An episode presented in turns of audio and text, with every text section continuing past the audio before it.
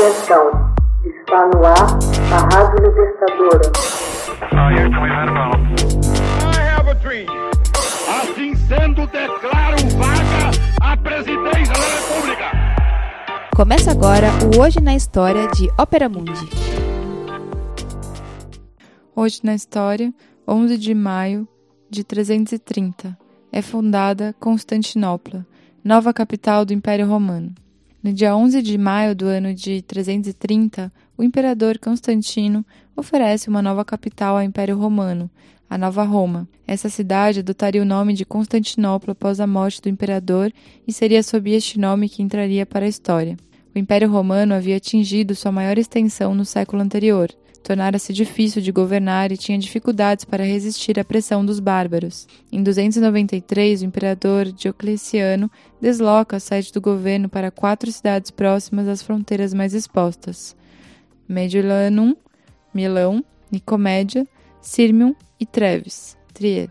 Instaura um governo colegiado para melhor proteger as fronteiras, mas sua tentativa fracassou. Seu sucessor, Constantino, estabelece-se em Nicomédia, hoje Smith, no Mar de Mármara, depois de restabelecer a unidade do império. Constantino busca um lugar propício para uma nova capital. Em 324, lança seus olhares sobre a cidade de Bizâncio. A escolha era judiciosa. Bizâncio havia sido fundada mil anos antes, em 667 a.C., por colonos vindos de Megar, entre os estreitos que separam a Europa da Ásia. A cidade estava situada sobre uma região montanhosa, à entrada do Estreito de Bósforo. Esse estreito canal abre-se ao Mar Negro ao norte e ao Mar de Mármara ao sul.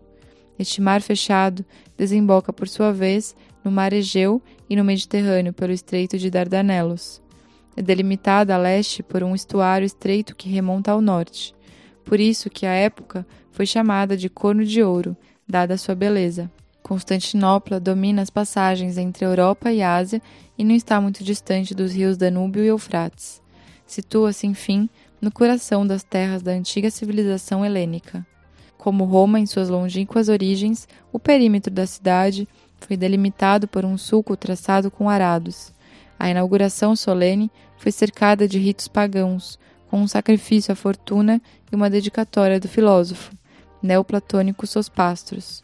No entanto, Constantinopla nasce quando o cristianismo se impunha no seio do Império Romano e acabou ganhando apenas templos cristãos.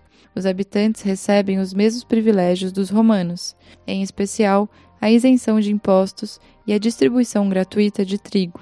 Um senado é constituído nos moldes do SPQR, o Senatus Populusque Romanus. Constantino residiu na nova capital até sua morte em 337. Mesclando habilmente as culturas helênica e romana, a cidade se desenvolve rapidamente e ultrapassa Roma. Em 395, com a cisão do Império Romano, torna-se a capital do Oriente. Sua população atinge um milhão de habitantes em seu apogeu, dois séculos mais tarde, sob o reinado do imperador Justiniano.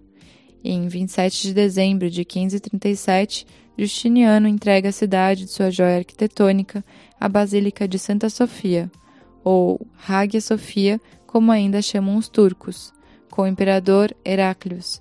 Constantinopla abandonaria suas referências latinas e se tornaria exclusivamente grega.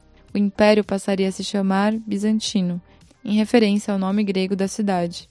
Após mais de dois mil anos de existência, o Império Bizantino se incorporaria ao Império Otomano, depois da tomada da cidade pelos turcos em 1453. A cidade torna-se a capital do Império Otomano e a residência oficial do califa muçulmano. Adota o nome de Istambul. Segundo uma tese bem difundida, seria uma deformação popular de expressão empregada pelos gregos para dizer eu vou à cidade. Eistim poli. Hoje na história, texto original de Max Altman, organização Haroldo Cerávulo, gravação Michele Coelho, edição Lela Manoeli. Você já fez uma assinatura solidária de Opera Mundi? Com 70 centavos por dia, você ajuda a imprensa independente e combativa. Acesse www.operamundi.com.br/apoio.